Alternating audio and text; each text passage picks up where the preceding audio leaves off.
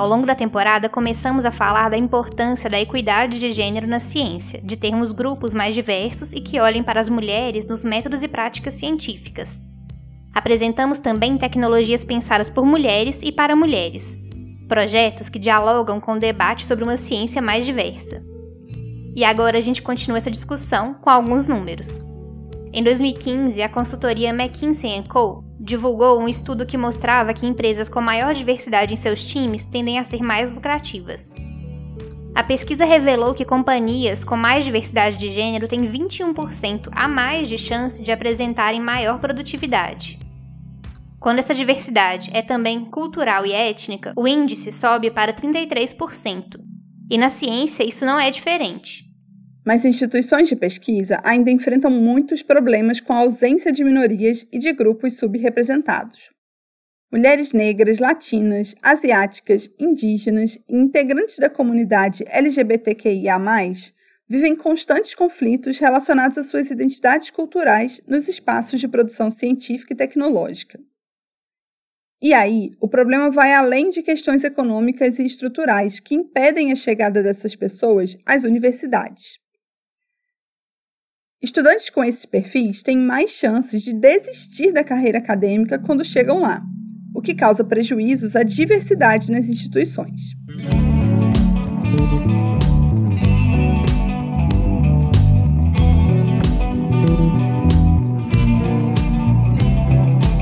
Eu sou Luísa Lages. E eu sou Verônica Soares. Este é o podcast Mulheres na Ciência, uma produção do British Council Brasil. Vamos trazer histórias, pesquisas e vivências de estudantes, cientistas, empreendedoras e técnicas de laboratório. Neste episódio, três convidadas falam sobre motivações e frentes de luta por maior diversidade na ciência e na tecnologia.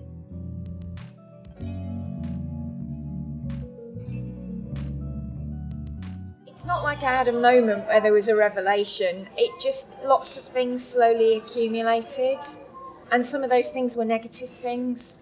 So, um, like what? I had a friend who's in academia who had. Esta é a Josie Fraser. Ela é vice-reitora adjunta da Open University, uma universidade do Reino Unido. E ela está contando aí sobre a sua graduação. Nessa época, ela já começou a perceber problemas enfrentados todos os dias por mulheres e por minorias em ambientes acadêmicos ou profissionais. Ela conta inclusive sobre um amigo dela que viveu momentos difíceis e sofria bullying por causa da sua sexualidade. Depois, ela assistiu a mulheres que conseguiam bons trabalhos, mas estagnavam na carreira e não eram promovidas. Even though in my utopian ideal of academia, where it was all about your intellect and your ability and your opportunity to work with people. Ela foi se dando conta que a universidade que ela considerava ideal era outra. Ela queria um lugar em que o intelecto e as habilidades das pessoas se destacassem, em que as diferenças fossem vistas como algo positivo. Uma conversa em particular marcou muito a Josie. Ela havia acabado de ficar noiva e uma mulher que ocupava um cargo mais alto a parabenizou e perguntou se ela tinha planos de ter filhos. A Josie respondeu que sim. Então essa mulher disse que ela precisava escolher bem o momento para começar uma família, porque isso seria um problema no futuro. Foi uma coisa difícil de escutar, porque Josie sabia que uma semana antes essa mesma pessoa tinha promovido um homem, pai de filhos pequenos. E ela conta que essa conversa foi transformadora, mudou seu olhar e fez com que ela se tornasse mais feminista. A percepção dos preconceitos enfrentados por minorias com quem ela convivia, além de suas próprias vivências, fizeram com que Josie passasse a se dedicar à luta pela inclusão de grupos subrepresentados em áreas de STEM. Em sua atuação na Open University, ela defende que interpretações vindas de pessoas diferentes, com estilos e histórias de vida diferentes, contribuem para a criação de novos caminhos nas ciências. Ela explica da seguinte forma: quando você não sabe interpretar o resultado de um experimento, é comum perguntar para várias pessoas. E se essas pessoas têm experiências diferentes, as possibilidades de interpretação e de respostas aumentam. Com isso, ela defende a existência de uma multiplicidade de perfis de corpos e de vivências em salas de aula e laboratórios, para irem além das experiências de homens brancos, cisgênero e heterossexuais. If they were testing it and prototyping it in a laboratory that was full of white people, and they just didn't think about it. So there's so many examples Ela está falando que se um grupo é formado por maioria de homens brancos cis e testam um protótipo de uma nova tecnologia, acabam só considerando resultados para pessoas brancas. O grupo não pensa que pode ter um funcionamento diferente para uma mulher negra, por exemplo.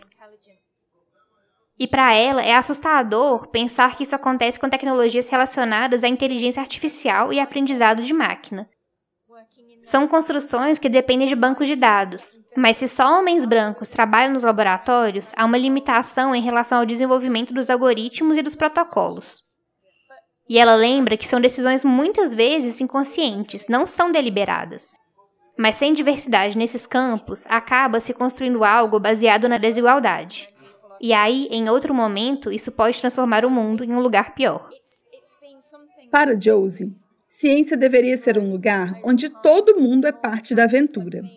E para isso, as pessoas precisam estar abertas ao desafio de mudar a realidade. Ela reforça que a tomada de consciência sobre os problemas da desigualdade é um processo que precisa vir acompanhado de atitudes que promovam mudanças. Ações institucionais podem ajudar, como a flexibilização de currículos e da carga horária. Isso permite que pessoas possam estudar e manter empregos, por exemplo, ou estudar e cuidar da casa com mais facilidade. Mas para ela, a transformação ainda precisa de outros elementos importantes, principalmente da participação de pessoas privilegiadas em posições de poder que precisam se abrir para novas ideias e fazer sua parte pela mudança.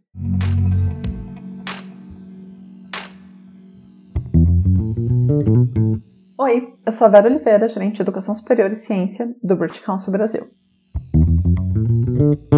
O programa Mulheres na Ciência, criado pelo British Council em 2018, busca fortalecer vínculos em torno de mulheres na ciência na América Latina e no Reino Unido. Nós trabalhamos com três pilares: o da inspiração, para estimular meninas que estão na escola a se interessarem por STEM e mulheres jovens que estão ainda decidindo o que fazer para que elas se interessem e se empolguem para seguir carreira em STEM. O de performance, trabalhando com mulheres que estão em início de carreira para que elas consigam desenvolver habilidades para poderem se desenvolver e alcançar cargos mais altos. E o terceiro, que é o da visibilidade, para mulheres que já são líderes, para formar conexões, redes e, por sua vez, conseguir levar adiante pautas que beneficiem mulheres e equidade de gênero. Entretanto, assim como outros projetos e instituições que trabalham pela equidade de gênero na ciência, nós ainda vivemos muitos desafios para garantir que, de fato, consigamos endereçar identidades diversas dentro do nosso programa. Na perspectiva mais operacional, nós precisamos ter muito cuidado para encontrar representatividade, tanto entre as mulheres que são beneficiadas pelo programa, quanto na organização em si, de quem está do outro lado. A questão da interseccionalidade é muito importante uh, e a gente tem pensado nisso em diferentes perspectivas. Tem a questão racial, a gente tem visto dados que mostram que mulheres negras elas são minoria na academia, tem uma representatividade maior de mulheres negras do que de homens negros na academia.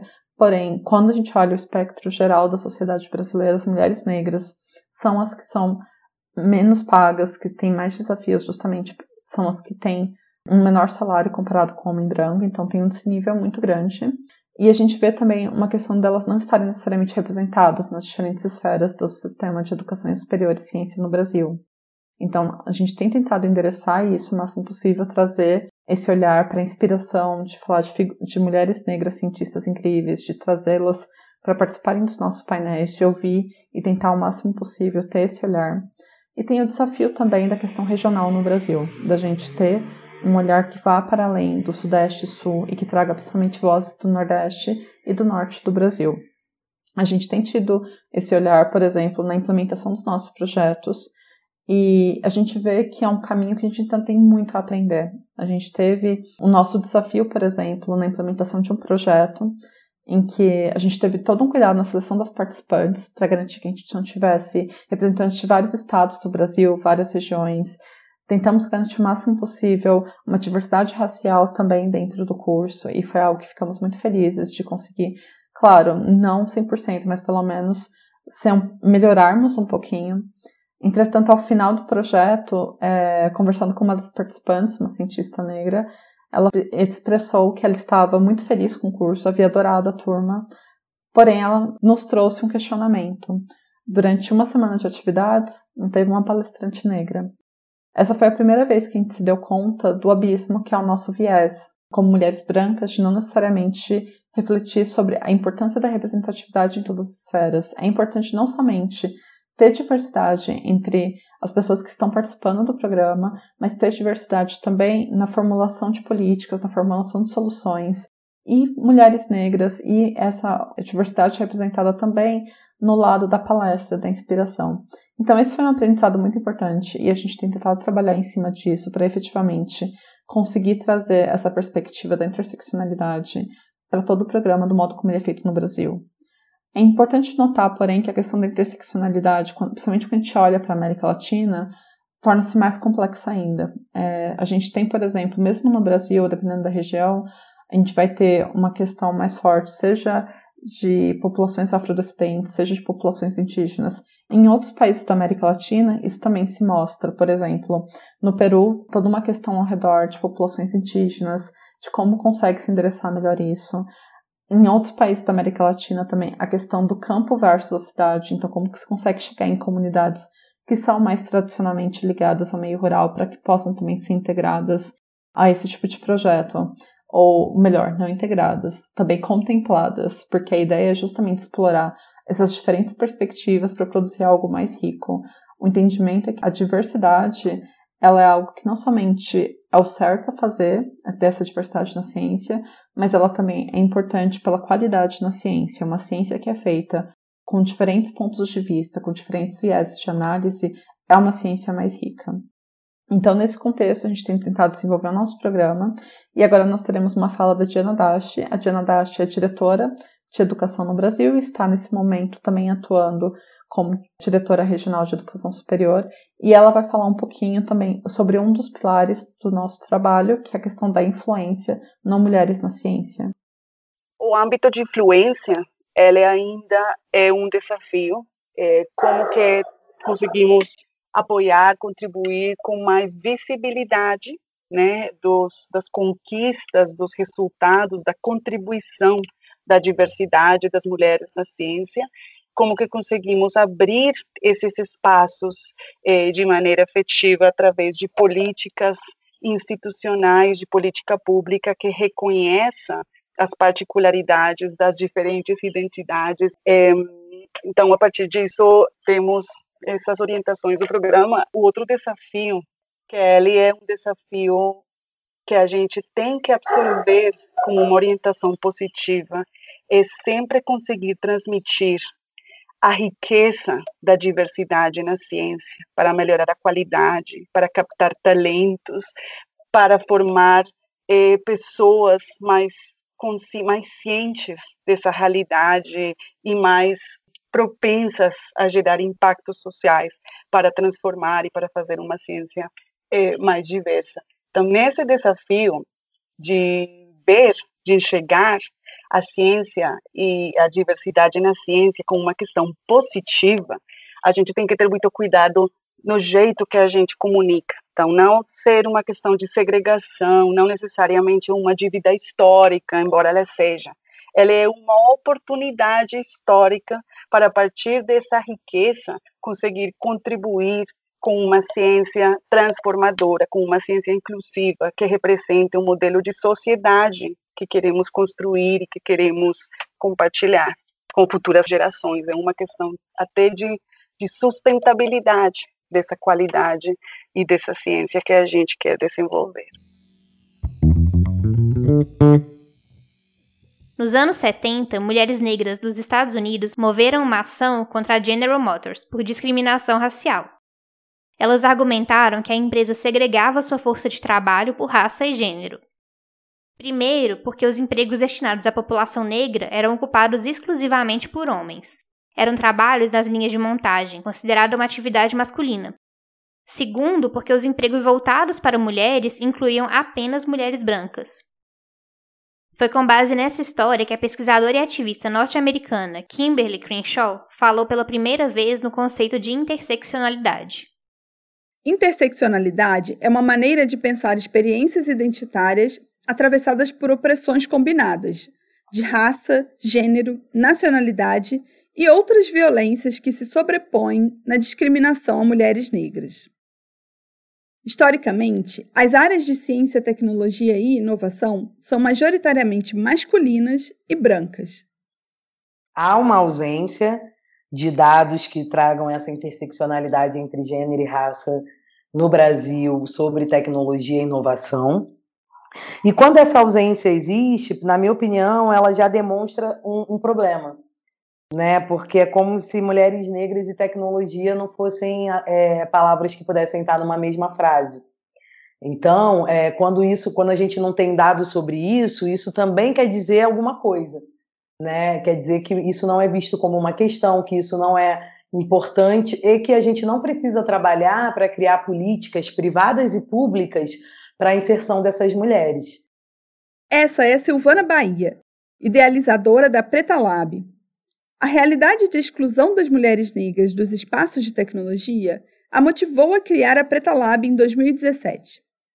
O projeto produz conteúdo feito por e para mulheres negras para integrá-las a espaços de tecnologia, com oferta de minicursos e workshops.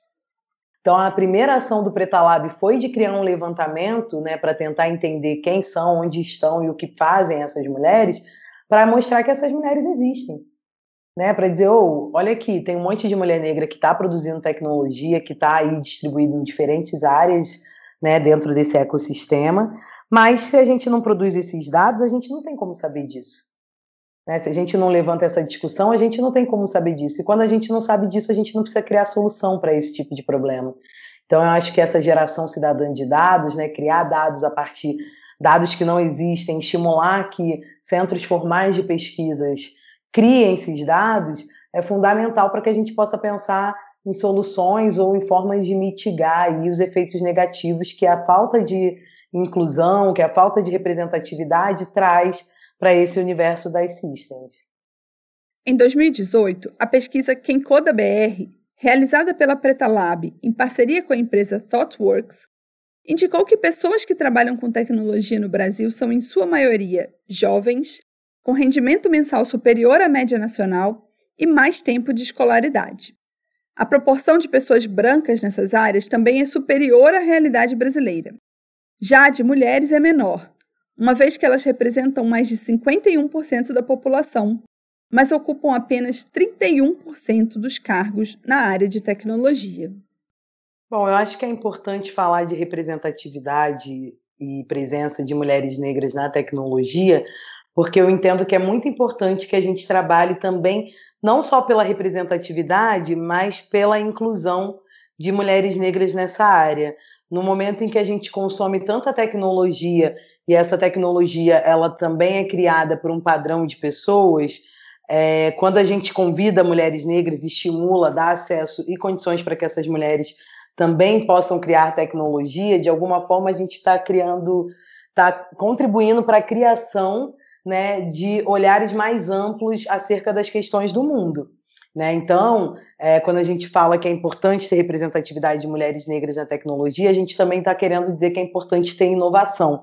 E inovação acontece quando a gente tem uma pluralidade de olhares é, para as questões, para os problemas que a gente enfrenta enquanto sociedade. A Preta Lab é um projeto da OLAB, organização social carioca focada na democratização da produção de tecnologia e também dirigida por Silvana Bahia, em parceria com Gabriela Agostini. Na OLAB, parte-se da premissa de que as tecnologias não são neutras. Elas carregam uma visão de mundo, uma estratégia e uma forma de pensar de quem cria os aparatos. Por isso, a diversidade nos espaços de tecnologia é fundamental.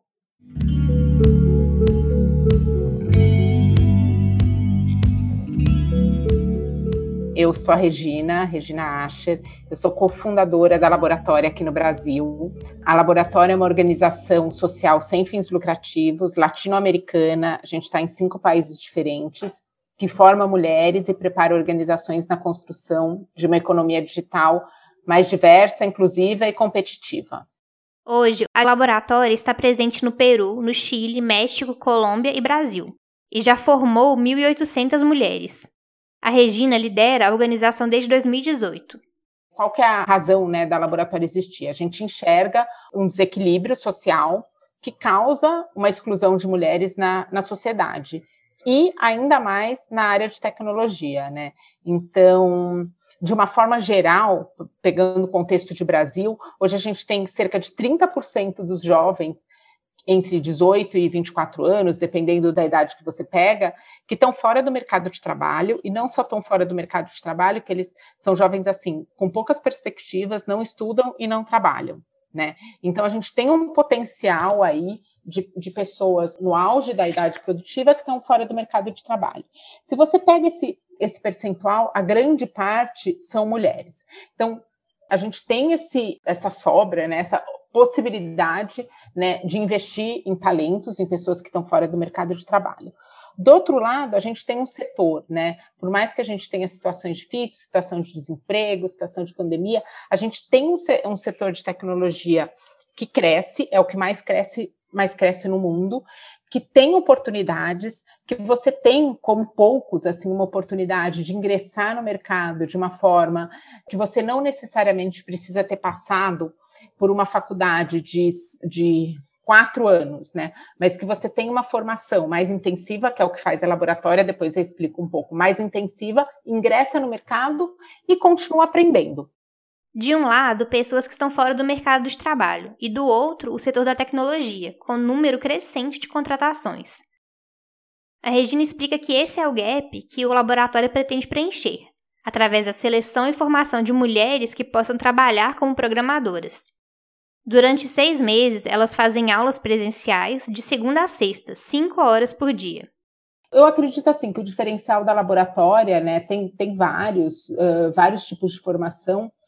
É, acho que a gente tem esse diferencial de, de ser uh, um, um, ambiente só para mulheres, focado em mulheres, em que a gente tenta entender de uma forma bem detalhada né, e, e a fundo uh, as necessidades dessas mulheres, como elas aprendem, as suas inseguranças, o que mais a gente precisa para formá-las, não só na parte técnica, mas em outras coisas, né, que, que não sejam só técnicas para que elas sejam boas profissionais e possam ingressar no mercado de trabalho. Então, acho que esse diferencial de ser focado em mulheres, acho que tem, que ser, tem o diferencial de focar no impacto, né, então a Laboratória é uma organização social em que a gente vai sempre dar oportunidades para aquelas mulheres que tiveram, por algum motivo, menos acesso a oportunidades ou que têm um, um diferencial, né, é, tem ou tiveram um diferencial de oportunidades para começar no mercado de trabalho, para desenvolver uma carreira.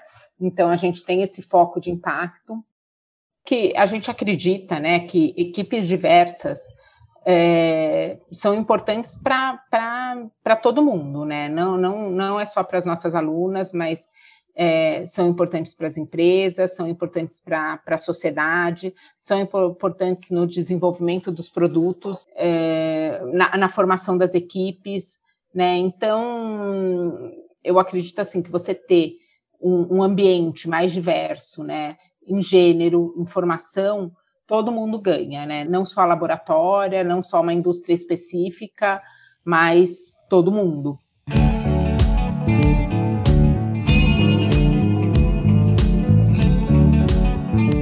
A Pretalab tem um site, pretalab.com. Lá você encontra dados que comprovam a importância da inclusão de mulheres negras e indígenas em áreas de atuação tecnológica. Segundo Silvana Bahia, o projeto é muito procurado por empresas que querem se tornar mais diversas e buscam indicações de profissionais. Existem algumas pesquisas, a McKinsey fez uma pesquisa que ela fala isso, né? Que empresas que investem em diversidade étnico-racial e de gênero performam, acho que até 30% melhor nos seus produtos e serviços. Eu acredito que a diversidade na produção de novas tecnologias ela impacta é, porque ela, ela inclui mais gente, né? Ela pensa em mais questões que em geral não estão sendo tão pautadas assim, né? E eu acho que essa multiplicidade de olhares que é de fato a diversidade. É, eu acho que existem alguns exemplos né, de que, como, além de, de, disso ser transformador socialmente, isso também é transformador economicamente para as empresas. Né? Só que aí é que está a grande barreira, que eu acho que é quanto que as empresas estão a fim de lidar com essa diversidade. E não é só lidar com a diversidade, é construir a diversidade também, porque diversidade não é uma coisa que vem pronta. Né? A diversidade, ela, na verdade, ela é uma coisa que ela precisa ser construída e não é uma consultoria pontual que faz com que isso mude.